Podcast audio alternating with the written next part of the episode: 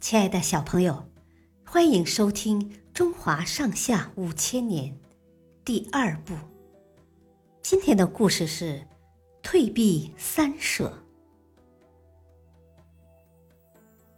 晋文公重耳即位以后，大力整顿内政，发展生产，训练军队，晋国很快强大起来。重耳打算称霸中原。这样一来，与楚国争霸就在所难免了。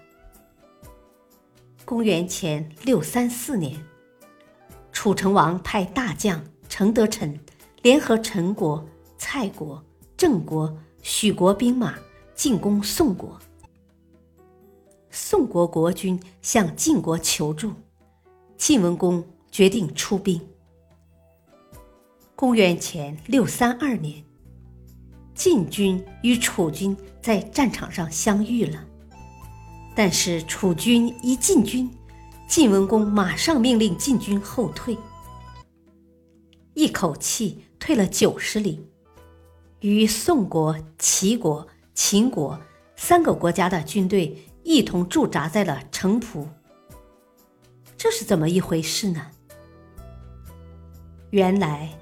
晋文公当初流亡到楚国的时候，受到过楚成王的隆重款待。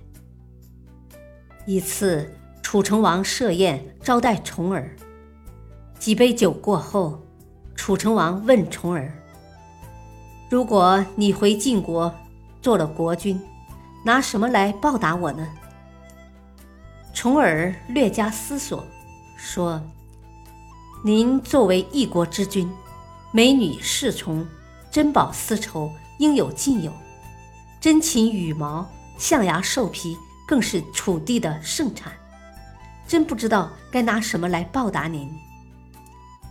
楚成王又追问道：“尽管如此，可总该对我有所表示吧？”重耳低头想了想，说：“若有朝一日我能做国君。”一定和楚国友好相处。万一两国交战的话，我一定命令军队先退避三舍，以此来报答大王的相待之恩。现在，晋文公的后撤，正是为了兑现当初对楚成王许下的诺言呢。小朋友。今天的故事就讲到此，谢谢收听，再会。